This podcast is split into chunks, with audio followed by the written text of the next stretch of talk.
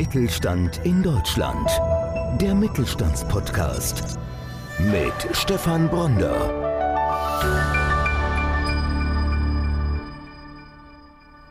Professor Dr. Jan Wiesecke studierte ursprünglich Psychologie, bevor er 2004 in Betriebswirtschaftslehre promovierte. Heute zählt er zu den Top 4 Vertriebsforschern weltweit und wurde im Jahr 2014 zum Professor des Jahres ernannt. In dieser Episode spricht er über sein Buch Die Sales Profit Chain, welches von der Süddeutschen Zeitung sogar als das Standardwerk im Vertriebsmanagement bezeichnet wurde, über das Zusammenspiel von Bauchgefühl und Ratio, über die wichtigsten Elemente im Vertrieb und vieles mehr.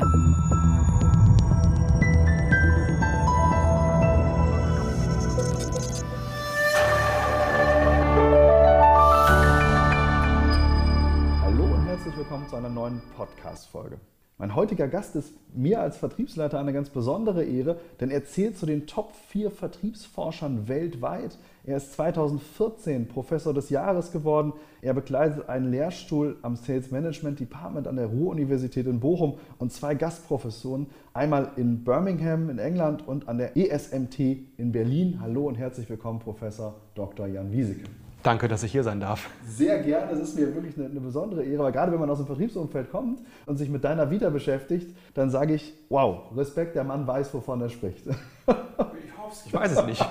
Du darfst das, glaube ich, auch mit ein bisschen mehr Selbstbewusstsein an dieser Stelle raustragen. Du hast ein Buch geschrieben und das ist das erste, worüber ich mit dir sprechen möchte. Die Sales Profit Chain. Und die Süddeutsche Zeitung hat dazu geschrieben, das Standardwerk im Vertriebsmanagement. Erzähl doch mal, worum geht es genau in dem Buch? Wie kam es dazu, dass du dieses Buch geschrieben hast?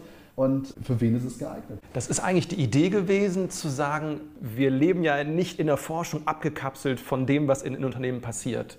Normalerweise produzieren wir unsere Artikel aber nur für die Forschungswelt mit Algorithmen, mathematischen Herleitungen und so weiter. Und es ging darum, 20 Jahre Arbeit in der Forschung, aber eben, die wir mit den Unternehmen gemacht haben, mal zusammenzubringen und eben nicht nur meine Arbeit, sondern die Arbeit von drei Professuren, 20 Mitarbeitern und einen Ende-zu-Ende-Management-Ansatz für den Vertrieb zu entwickeln. Also für Vertriebsleiterinnen, Vertriebsleiter eine Idee, dass man von einem Ende des Vertriebs, nämlich den Managementmaßnahmen, bis zu den Ergebnissen mal Wirkungsketten ziehen kann, wo bis jetzt eine Blackbox war. Weil Ende-zu-Ende-Ansätze, die gibt es in der IT, es gibt eine Produktion 4.0, es gibt eine Logistik 4.0, aber es gibt keine Vertriebskette, keinen Vertrieb 4.0 oder keinen Ende-zu-Ende-Ansatz. Und das war die Idee. Woraus ist die entstanden? War das deine persönliche Idee? Ist es entstanden ja, aus dem Team heraus oder wie kam das? Kann man schwer rekonstruieren. Letztendlich ist es natürlich schon eine Idee, die in meinem Kopf entstanden ist. Wie ist die entstanden? Ganz sicher durch ganz, ganz viele Gespräche, die wir im Team, aber eben mit den Unternehmen hatten, in vielen, vielen Workshops. Als ich angefangen habe, das Buch zu schreiben, wusste ich auch nicht, wie das am Ende aussehen würde, sondern das haben wir immer wieder in Workshops, immer wieder in Anwendungen mit den Unternehmen geschliffen, nochmal in den Papierkorb, das Scoresheet verändert, dann das nächste gemacht. Und das ist ein wirkliches Vor und Zurück. Man könnte sagen, zwei Schritte voraus, einen zurück zurück und wieder zwei voraus, wieder zurück, bis man dann irgendwann am Ziel ist. Also nicht der klassische Ansatz, wie man das so kennt. Der Autor sitzt romantisch bei Kerzenschein abends da und schreibt herunter, was ihm durch den Kopf geht, sondern ihr habt es wirklich erarbeitet mit den Unternehmen wirklich aus ja, der Praxis raus. Ne? Weil Vertriebsmanagement als Forschungsfeld, wenn man so will, kann ja nur angewandt sein. Also wir kriegen unsere Fragen, ne, wie sollen wir heute Multikanal optimieren? Zum Beispiel ne, kriegen wir ja von den Unternehmen. Also kann ich ja nicht ein Buch schreiben, was nur durch meine Welt gesehen wird, sondern es ist ist immer ein Sparring mit den Unternehmen. Ja. Jetzt ist ja Vertrieb in vielerlei Hinsicht, das ist ein Podcast für den Mittelstand und der mittelständische Vertriebsleiter, es ist viel auch immer noch mit dem Bauchgefühl. Das weiß ich selber, ich komme aus der Welt, klar gibt es KPIs, klar gibt es Zahlen, aber ihr habt wirklich mit diesem Buch einen Standard geschaffen, in dem man wirklich es messbar macht, in dem man Ketten aufeinander aufbaut. Erzähl uns doch mal, was sind da so die wichtigsten Elemente? Wie kann ich denn Vertrieb wirklich ja, rekonstruieren, übertragen, reproduzieren auf andere Organisationen mhm. und dann auch wirklich ja, weg von diesem Bauchgefühl, von diesem, es war immer früher bei uns, Forecast war immer so, ja, Glaskugel gucken, das sind so diese klassischen Vertriebssprüche, das ist aber eigentlich Quatsch. Man kann ja ganz anders aufeinander aufbauen, eben mit diesen Wirkungsketten. Gib doch mal ein paar Beispiele, wie funktioniert das? Also erstmal muss man ja sagen, ich will ja gar nicht, dass das Bauchgefühl komplett verschwindet. Aber es ist ja immer nur dann gut, wenn du gleichzeitig auch ein bisschen Ratio dabei hast. Wenn sich das die Waage hält, dann ist es eigentlich ideal. Und im Prinzip Prinzip, es sind zwei große Wirkungsketten, die man mit dem Buch durchgeht, Schritt für Schritt, auch mit Arbeitsvorlagen, die man selber dann in Workshops anwenden kann. Das eine ist eine rationale kalte Kette. Und das andere ist eine sehr, könnte man sagen, emotional heiße Kette. Die kalte Kette guckt, wo liegen eiskalt die größten Wachstumspotenziale für dich im Vertrieb. Dafür strukturierst du nochmal deinen Markt, sprich deine Kunden. Welche Segmente, wo könntest du noch Bedarfe schaffen? Und das zweite ist Größenordnung. Also welches Kundenpotenzial im Sinne von Wachstumspotenzial, Gewinnpotenzial ist denn da? Klassische ABC-Einteilung haben viele, aber die nochmal gecheckt zum Beispiel für neue Märkte, die ich aufschließen kann, wir bei 90 Prozent der gerade auch mittelständischen Unternehmen, dass da noch sehr, sehr viel Potenzial ist. Und wenn ich das einmal gemacht habe, diese kalte Arbeit, das wirklich nochmal durchzuchecken, passt meine Marktstrukturierung, dann kann ich daraus ableiten, wie eigentlich mein Vertrieb aufgebaut werden muss. Über welche Kanäle, wo leiste ich mir vielleicht einen Außendienst, teuerste Ressource, wo muss ich online gehen, wo habe ich vielleicht einen Inside-Sales, Innendienst ne? und wie ist dann das Profil derer, die da arbeiten. Das wäre diese kalte, könnte man sagen, rationale Kette. Aber es gibt ja auch eine andere und das ist eine emotionale Change-Kette. Ich muss ja eine Vertriebsorganisation auch mitnehmen. Und dann wird es meistens blutig, deswegen ist es auch eine rote Kette, eine heiße Kette. Witzigerweise hat das nie einer vorher sich angeschaut, mal zu überlegen, ich habe eine Idee, was umzusetzen oder ich habe schon draußen was am Laufen, neue Produkte eingeführt, aber es funktioniert nicht. Wo bricht es denn dann? Sind es die Kunden und warum bricht es bei den Kunden? Wenn die das nicht sind, ne, warum bricht es bei der Salesforce? Und dann kann man sehr schnell sich herleiten, das muss was mit Psychologie zu tun haben. Also warum wollen die Kunden das vielleicht nicht? Was wissen sie da noch nicht vielleicht? Warum dürfen sie es nicht entscheiden? Und das Gleiche kann auch in der Salesforce so sein, also bei den Mitarbeiterinnen und Mitarbeitern. Also viel geredet, zwei Ketten. Eine ist eher kühl, rational, und die andere ist eher heiß und angewendet. Ja, ja die emotionale Ebene. Genau. Nochmal. Sehr, sehr spannendes Buch. Ich habe es gelesen und muss sagen, ich habe noch eine Menge mitgenommen. Und es ist eben nicht nur ein Buch, wo man vermeintlich jetzt glaubt, das ist eher was auf Konzern Konzernebene, sondern es ist wirklich direkt anwendbar für den Mittelstand. Ne? Ja, sofern du ne, mit einem Vertrieb arbeitest, ne, solange du nicht, das muss man auch klar sagen, es ist nicht geschrieben für Box-Moving über Amazon, sondern immer dann, wenn du Menschen hast, die in einem Innendienst, in einem Außendienst arbeiten und irgendwas mit Kunden auch besprechen. Dann ja. Wie, wie, siehst du da generell die Entwicklung? Hat sich einiges getan. Jetzt gerade auch in unserer, unserer, langen Phase der Pandemie sind ja doch viele, die vorher nicht online-affin waren, merken plötzlich, Remote Sales ist ein Thema. Wie schätzt du das ein? Ist das ein Thema, was uns dauerhaft begleiten wird? Ich weiß, ihr habt eine Studie dazu auch gemacht. Ja, das ist eine Hybrid Selling Studie, die hat insbesondere mein Kollege Professor Schmitz geleitet. Also wir sind wirklich da in einem Team verbunden. Und das hatte die Frage, wann und wo kannst du eigentlich weiter auch jetzt auch nach oder fast hoffentlich nach der Pandemie remote arbeiten und wo solltest du vor Ort sein? Also wenn man jetzt Customer Journey kann man ja sagen, ne? an welchem Kontaktpunkt mit den Kunden und bei welchen Kunden lohnt es sich remote zu gehen? Sprich Neukunden hast du andere Kontaktpunkte, wo du remote gehen kannst und solltest, als bei Bestandskunden, wo vielleicht schon Vertrauen da ist. Da bei einem Erstgespräch remote zu arbeiten, ne, kann zum Beispiel riskant sein. Klare Empfehlung, Buch absolut lesenswert. Wir werden verlinken zur Landingpage. Wie gesagt, die Süddeutsche Zeitung schreibt das Standardwerk im Vertriebsmanagement. Ich kann mich da absolut anschließen. Anderes Thema, wir haben es gerade schon gesagt, du hast einen Lehrstuhl an der Ruhr-Universität in Bochum am Sales Management Department. Was macht das Sales Management Department so besonders? Wenn wir die Landkarte nehmen, ist das eigentlich schade, dass wir was Besonderes sind, weil wenn man ganz Europa nimmt, dann sind wir das einzige Department, wo mehrere Professoren zum Thema Vertrieb arbeiten. Das gibt es in ganz Europa nicht. In den USA findet man viele Orte. In Europa hat man einzelne versprengte Professuren, um mal so eine Größenordnung zu nennen. Im Dachraum, also Deutschland, Austria und Schweiz, haben wir nach unserer letzten Zählung ungefähr 285 Professuren im Marketingbereich und dazu würde man Sales ja auch noch zählen. Und von diesen 285 Professuren machen bestenfalls vielleicht 10, eigentlich eher weniger, wirklich mit voller Inbrunst Vertrieb. Wenn man sich anschaut, wie viele Menschen aber im Vertrieb arbeiten, ne, sicherlich auch viele im Marketing, aber es sind mehr im Vertrieb, ist das eine komplette Disproportion, kann man sagen überhaupt nicht nachvollziehbar, weil da ist ja eigentlich die Wertschöpfung, da entsteht die Wertschöpfung. Also egal welches Produkt oder welche Dienstleistung ich habe, letztlich muss sie ja verkauft werden. Und dass dieses Thema so stiefkindlich behandelt wird, eigentlich traurig, für euch aber eine Riesenauszeichnung. Der Study Check, wir mussten uns gleich nochmal erklären, was das genau ist, hat euch auf Platz 1 gesetzt mit dem Sales Management Studiengang. Erklär uns bitte, was ist der Study Check und der Sales Management Studiengang, warum ist der auf Platz 1? Also erstmal muss man ja sagen, genauso wie es zu wenig Professuren gibt für Sales Management, gibt es auch viel zu wenig Studiengänge zum Thema Sales Management. Denn wenn da draußen so ein Bedarf ist, und der ist ja da, Nachwuchsführungskräfte, die Aufgabe wird komplexer, da ist viel Bedarf da. Es gibt aber eben an Universitäten zum Beispiel nur diesen einen Studiengang bei uns. Fachhochschulen zum Glück mehr. Und jetzt macht StudyCheck, rankt in unterschiedlichen Fachgebieten alle Studiengänge. Und unter allen Management-Studiengängen, auch den breiten Management-Studiengängen und den engeren, findet sich unser Studiengang auf Platz 1. Zum Glück jetzt das vierte Jahr hintereinander. Und das ist eine Bewertung, die wird ganz stark von Studierendenbewertungen auch getragen. Und dann auch, wie stark kommen die dann in die Praxis, also welche Einstiegspositionen haben die, wie happy sind die da drin. Das ist so die Basis für StudyCheck. Also das vierte Jahr in Folge Platz 1.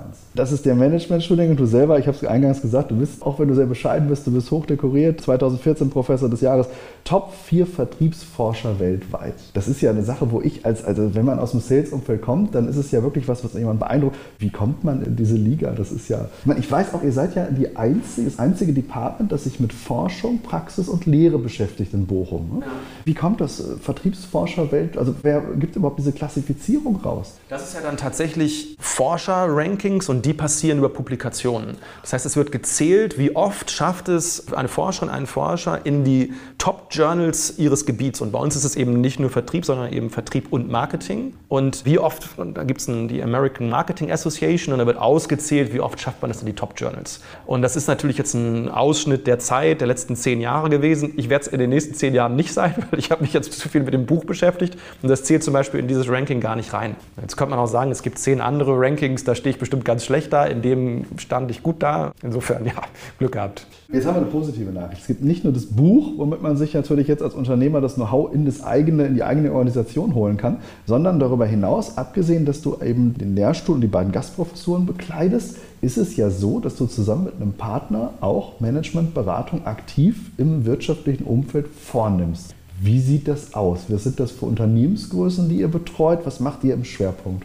Ich würde sagen, dass wir 80 Prozent mittelständische Unternehmen haben, 20 Prozent Konzern. Das liegt auch daran, dass wir als ja, Managementberatung, das haben wir irgendwann ausgegründet, eine Genehmigung der Universität eingeholt, weil wir das durch die behördlichen Strukturen gar nicht abbilden können. Das ist also eine eigenständige GmbH zusammen mit dem Professor Schmitz und einigen Partnern mittlerweile. Das hat sich so ein bisschen entwickelt und machen da drin alles, was eben von draußen an uns rangetragen wird, wir aber nicht durch die Forschung abbilden. Also beispielsweise, ich möchte einen Check-up des Vertriebsmanagements haben. Bitte kommt mal rein und guckt euch mal ein paar Wochen lang an, was wir hier eigentlich für Strukturen haben. Gibt es da Ansatzpunkte, wo wir entweder mehr wachsen oder wo wir vielleicht mehr Kosten einsparen können. Drittens sicherlich Pricing-Themen, ne? also wo wir einen Hebel haben, Gewinne zu optimieren, ohne vielleicht zu wachsen. Ne? Und das kann dann wirklich eine Optimierung nachher sein von Vertriebskanälen, wo viel Digitalisierungsthemen reinspielen, Kundenpotenzialberechnung, was stark zahlengetrieben ist bis hin zu Vertriebsvergütungen, was immer sehr, sehr komplex ist. Und weil sich die Geschäftsmodelle verändern, passiert da im Moment viel. Dass man sagt, okay, ich kann nicht in dem alten Modell drin bleiben. Und zudem Geschäftsmodelle ändert sich ja auch der Markt an Nachwuchs-Sales-Talenten. Die haben heute andere Anforderungen daran, was wichtig wird. Und solche Themen machen wir da mit ja, zum Glück einem sehr professionellen Team mittlerweile. Das haben wir über die Jahre aufgebaut. Ich gleich darauf nochmal eingehe, ganz kurzer Exkurs. Du sagst es gerade, die Nachwuchsführungskräfte haben doch andere Werte, die sie gerne ja, von dem Unternehmen, für das sie arbeiten, auch gerne umgesetzt wissen wollen. Wie sieht das aus? Bei uns war das früher so, das kann ich ganz offen sagen, bei uns war das früher so Fixum Provision, das musste in einem vernünftigen Verhältnis zueinander stehen. Provision bitte nach oben ungedeckelt und wenn man dann noch über den Dienstwagen gesprochen hat, dann hat man einen Arbeitsvertrag unterschrieben. Das läuft heute ganz anders. Ne? Wir sehen noch viele Organisationen, die genau das haben. Und jetzt kommt ja eben das, was ich sagte, ein Geschäftsmodell ändert sich, wo du vielleicht ne, was Komplexeres, wo du sagst, früher haben wir ein reines Produkt gemacht, jetzt ist dann noch eine App oder irgendwie eine Dienstleistung und eine Digitalisierung drumherum, also erklärungsbedürftiger und wird im Team verkauft. Kann ich dann eine individuelle Provision machen? Wahrscheinlich eher ein Teambonus zum Beispiel, ne? also Geschäftsmodell. Aber auch jüngere Menschen, die viel mehr Sicherheitskomponente verlangen. Also gib mir die Sicherheit auch dafür, dass ich vielleicht einen Hauskredit aufnehmen kann und lass mich nicht irgendwie bei 50% variabel in einem Provisionsmodell, wo ich diese Sicherheit nicht habe.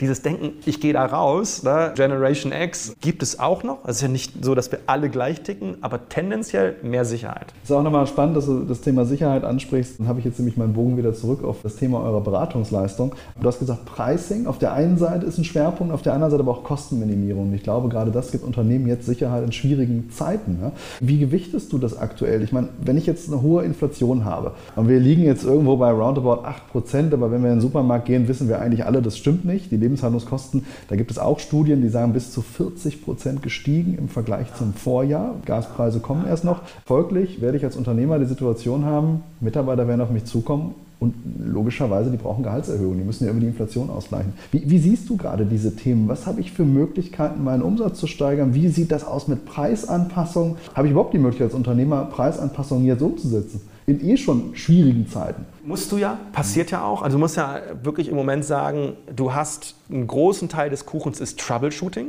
Und vielfach hörst du auch, ja, wir können gar nichts anderes machen als Troubleshooting. Unternehmen, die das 20, 30 Jahre lang nie gemacht haben, unterjährig zwei, dreimal die Preise erhöhen, das hörst du ja auch, ne, wo man sagt, das, das hatten wir nie, müssen wir jetzt machen und Kunden müssen das auch akzeptieren. Gleichzeitig hast du eine, eine Salesforce in dem Fall, die auch zu Recht sagt, wir brauchen auch ein höheres Einkommen und das, diesen Zwiespalt zu managen ist viel Troubleshooting, aber auch ganz klar ist, wenn du ein System dahinter hast, ne, bei welchen Kunden hast du eigentlich welche Basis, welches Gegenleistungsprinzip für Preisdurchsetzung. Wenn du das hast, bist du natürlich viel besser aufgestellt. Und das Gleiche gilt auch in einem fairen Leistungsprinzip im Vertrieb.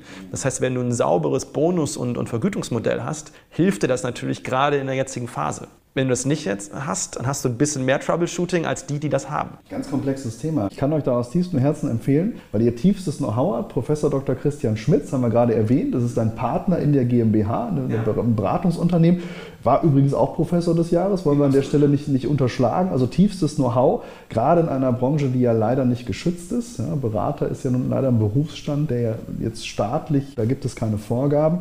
Und insofern ist es natürlich für Unternehmen immer sehr wichtig, sich da auch wirklich Know-how ins Haus zu holen, was man nachvollziehen kann, dass das jemand ist, der auch Know-how-Träger ist. Und spätestens, wenn man da noch nicht 100% überzeugt ist, dann kann man nochmal sich das Buch anschauen. Wie gesagt, wir werden verlinken und wir verlinken natürlich auch ja, direkte Kontaktdaten zu euch, wenn man sagt, dieser Ansatz, der ist bei uns gegeben oder wir haben die Herausforderung aktuell, dass man sich mit euch in Verbindung setzen kann. Ich würde gerne eine Ergänzung machen, weil es klingt so, als wenn da jetzt der Professor Schmitz und ich wären. Wir sind aber ja drei. Das heißt, wir haben den Professor Alavi, der ist jetzt in dieser Beratung gerade nicht aktiv. Das liegt aber daran, dass der ganz tief in der Forschung zum Thema Digitalisierung im Vertrieb arbeitet. Der ist Teil unseres Teams, genauso wie wir so 20 Mitarbeiter haben. Und was wir auch machen, das ist dann nicht Beratung, sondern eher ein Roundtable mit Unternehmen. Das moderiert er zum Beispiel auch mit. Ich will nur, dass wir sagen, als, als zum Team gehört der Sascha Alavi, der Professor Sascha Alavi, ganz fest dazu. Und der wird übrigens, glaube ich, wenn wir die Forschungsrankings in fünf Jahren angucken, weltweit nicht Top 4, sondern Top 3 mindestens sein. Wow. Also, also das meine ich ernst. Metaperspektive, 20 Mitarbeiter hängen da auch noch dran, habe ich jetzt gerade rausgehört. Was ihr da macht, ist sehr fundiert und ihr seid natürlich, für mich ist das immer so, ich sage immer das Epizentrum des Vertriebs, wenn ich da in Bochum vorbeifahre, weil ich sage, also das, das Know-how, das sitzt da und das ganz tief und wenn man das natürlich direkt äh, als Unternehmen davon profitieren kann, dann ist es ein wirklicher, ja, massiver Wettbewerbsvorteil.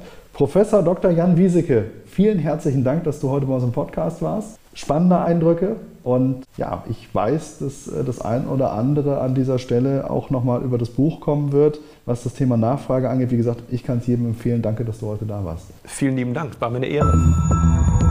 Mittelstand in Deutschland. Der Mittelstandspodcast. Mehr Infos mittelstand-in-deutschland.de